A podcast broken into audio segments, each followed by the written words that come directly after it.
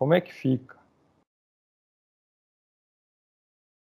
Porque o confronto não é só lá, né, gente? O confronto da, dos grupos insatisfeitos, ele acontece em qualquer lugar do mundo hoje. É, a Primavera Árabe foi um exemplo disso, né? E ela terminou no Leviatã, né? Ela não provocou mudanças reformatórias democráticas. A Primavera Árabe terminou naquilo que é o resultado de toda a desordem, que é você chamar o Leviatã. E aí, cara, aí vem o problema. Né? É falar, é a gente discutir abertamente, com serenidade, se a gente quer um Leviatã. Né? Eu já, já coloquei isso para vocês aqui. A gente quer o Leviatã. Porque, cara, isso vai exatamente ao contrário né, do que se propõe a reparar. Porque ó, a gente olha os abusos, as aberrações da, desse período ditatorial no Chile, acha isso uma aberração humana, né? Essa Operação Condor, isso é uma aberração. Não dá para acreditar que teve um negócio desse na América Latina. Aí a gente olha um negócio desse, né? E aí chama o Leviatã de novo. Cara, é muito surreal isso. Isso é muito preocupante, entendeu? Para quem trabalha com pacificação social, muito preocupante. Porque o Leviatã pacifica. Né? O Leviatã, pacifica. Ele vem e bota a pedra em cima. Mas é isso.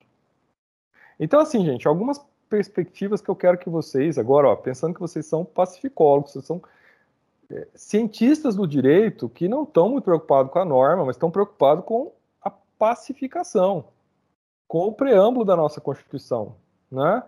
E não com o fato da gente ter normas bonitas que dizem coisas bonitas. Eu quero saber se a gente está produzindo resultados. Eu quero saber como é que a gente faz, como é que a gente produz um resultado que atenda as pessoas que, por exemplo, que, que aumente o número de pessoas com prosperidade, que dê mais condição para as pessoas, que entendeu, gente? Esse é o desafio. Agora veja, é, escolha é o, Leviatã chinês, é isso. Eu não estou tirando hipótese aqui já, gente, né? Já já tem essa hipótese, né? Se você perguntar para mim que acredito mais numa ideia da liberdade, do libertarianismo, né, das pessoas fazerem o que querem, escolherem seu caminho, eu acho isso brutal. Mas, ao mesmo tempo, eu vou ter que falar: se essa é a escolha da maior parte silenciosa, né, você tem que também aceitar o direito de escolha, da liberdade de seguir pelo caminho do Leviatã. É difícil isso. É muito difícil. Né? Porque o que você pode fazer é cair fora.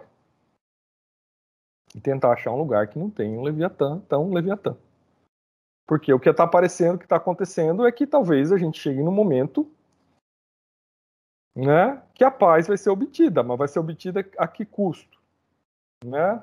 Em termos de liberdades individuais, de democracia. Porque, gente, tudo tem limite. E, e o que me preocupa, gente, até coloquei aqui, ó, nas perguntas aqui. O que me preocupa é o seguinte, cara. A partir do momento que você está destruindo símbolos religiosos de uma determinada parcela da população, né? O que, que você está chamando essas pessoas para também responderem? Como é que você está chamando as pessoas para responderem a isso? O que, que é escalada? É isso, é o conflito assim, ó. Começa com uma, um ataquezinho aqui, leve, o outro dá um ataquezinho um pouquinho mais forte, o outro dá um pouquinho mais forte, a coisa vai indo até que a coisa perde o sentido e entra num processo de surto social desmedido, né?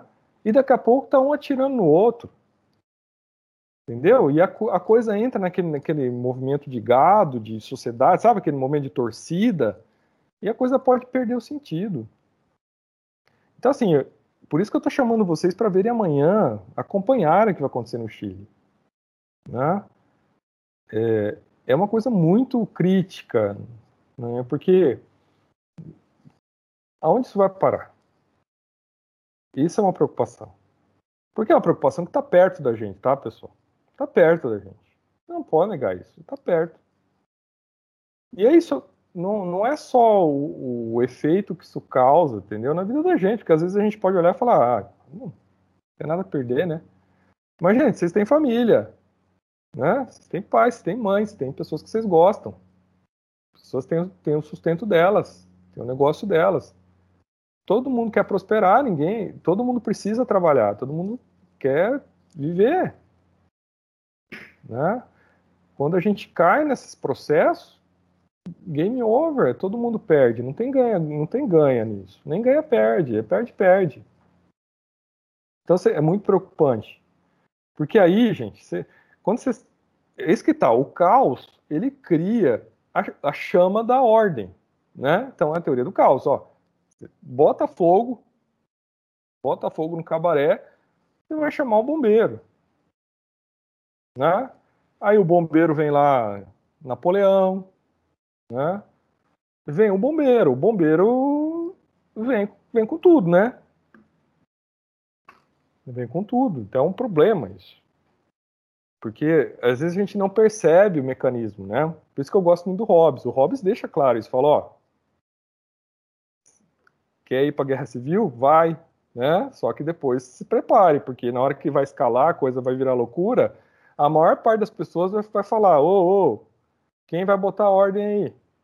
Aí vem alguém e bota a ordem, né? E geralmente quem bota a ordem vem de coturno. E é isso que a gente quer, pessoal, tá entendendo? Então, é, é esse é o problema, porque aí. É... E nós que trabalhamos com a ideia de pacificação, é isso que eu estou querendo deixar claro para vocês, nós temos que sempre estar tá, né, observando as coisas. Veja, eu fiz uma pontuação para vocês aqui observando a realidade há uma ferida histórica no Chile, não estou negando essa ferida histórica, há uma ferida histórica aberta lá. Tem até aqueles vídeos, depois vocês podem procurar, eu acho que deve ter no Netflix, que é sobre o dia 11 né, de setembro. E aí você tem um, um são vários vídeos assim que eles fizeram de ocorrências do dia 11 de setembro, né, daquele ataque às torres de gêmeos nos Estados Unidos. E aí você tem que no dia 11 de setembro também, eu lembro bem desse vídeo, que é o vídeo lá do Salvador Allende, né? Que era o presidente de esquerda lá do Chile. E aí ele se trancou lá no palácio lá, e aí veio, né? Veio os aviões tacando bombas no palácio, então tem a imagem do avião, né? Jogando bomba no palácio. E aí tem um cinegrafista falando, ó, esse aqui foi o nosso 11 de setembro. Então a ferida, ela tá lá. Então, é, é, e é complicado porque, gente, é, você não trata ferida abrindo ferida, né? E aí, como é que você trata a ferida? Então, talvez a saída, né, gente, pensando positivo aqui para o Chile, é for fazer uma nova constituição, né, dentro de um contexto que seja pacificador, mas aí você tem que ver, os, aí que vem a nossa parte de analisar. Não é a Constituição, é as forças e como elas compõem a Constituição e quais contrapesos e quais concessões e como que esse jogo funciona para a pacificação chegar, entenderam, pessoal? Então, se a gente estivesse trabalhando nesse contexto, se a gente tiver lá, vamos dizer assim, que seja aprovado fazer uma nova Constituição no Chile, aonde que a gente deveria estar?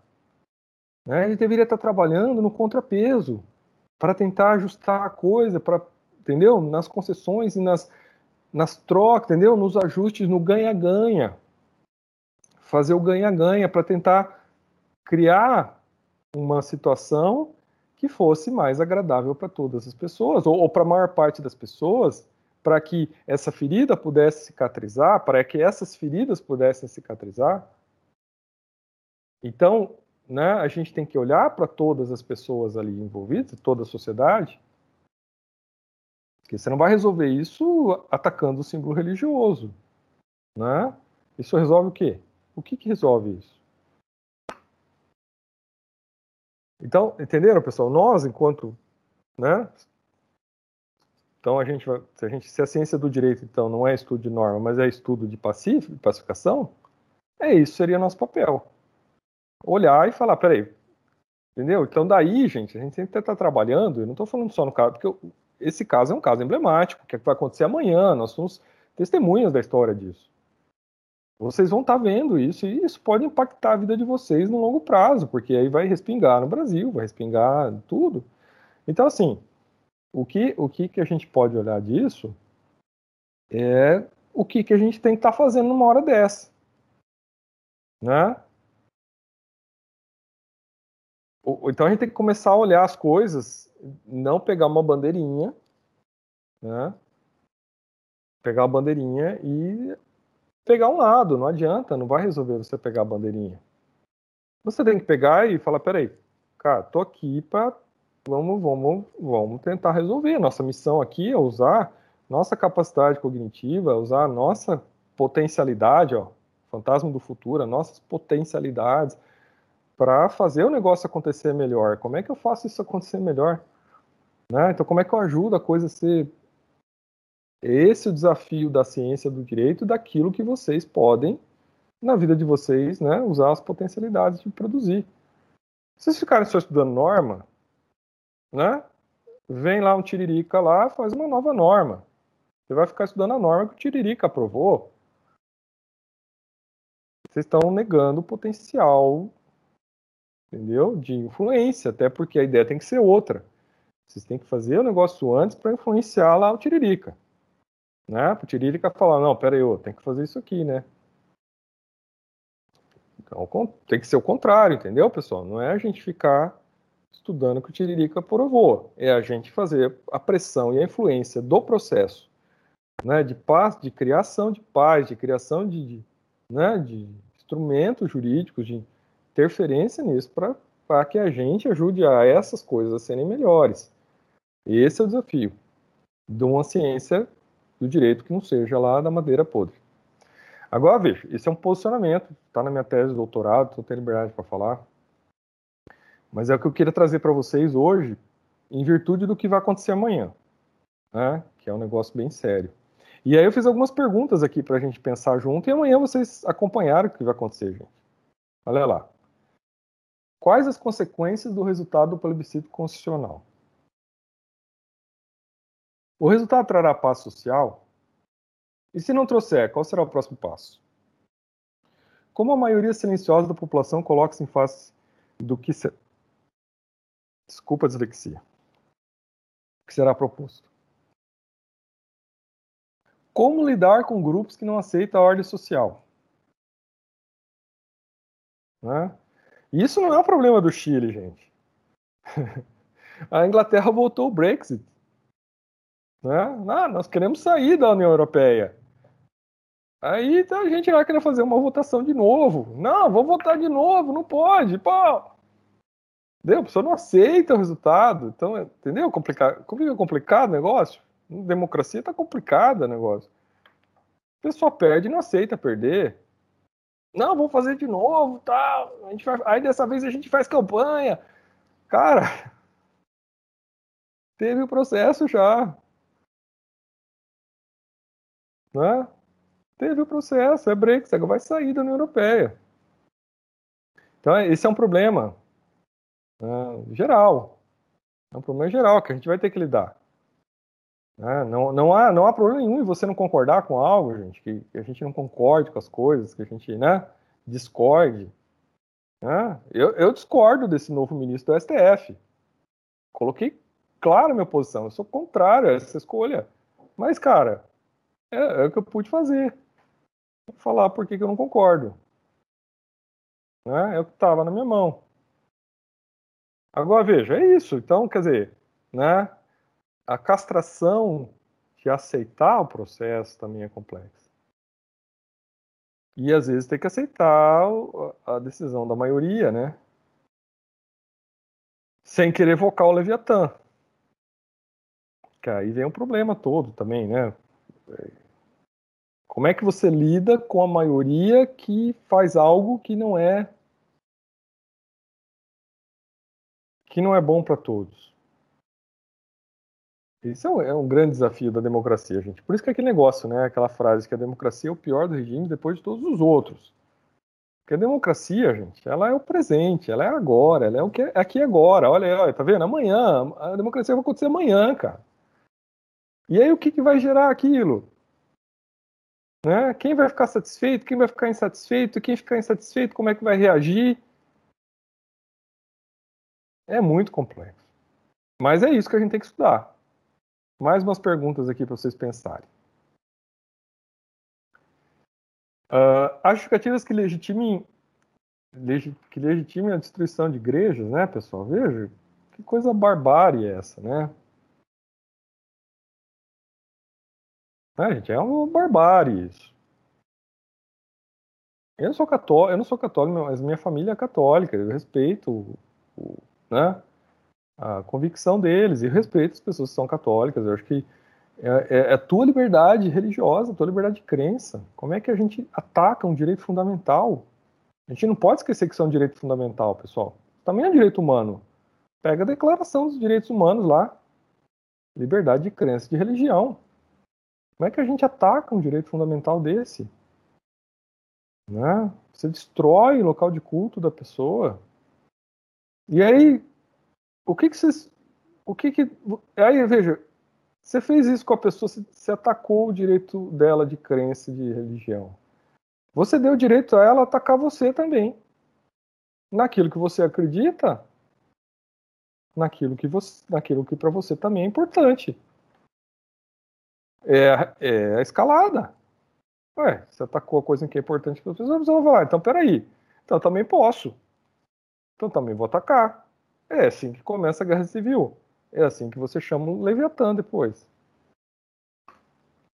Olha lá. E aí viemos a próxima pergunta. Qual o Leviatã, estado máximo de restauração da ordem, que poderá vir depois? Né?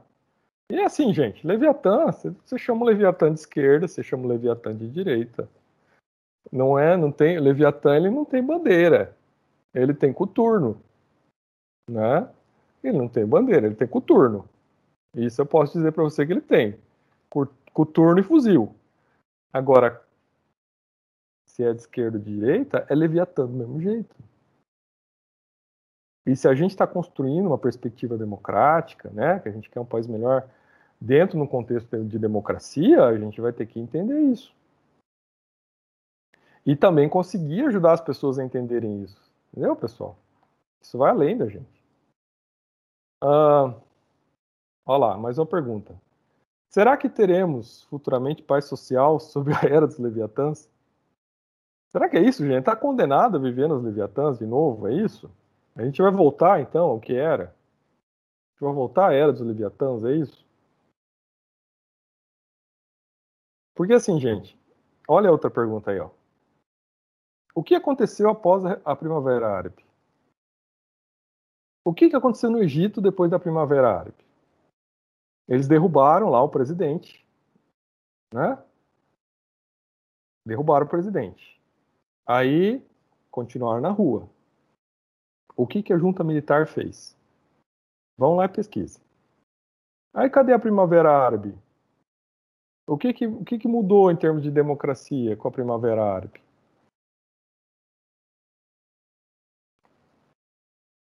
Entenderam?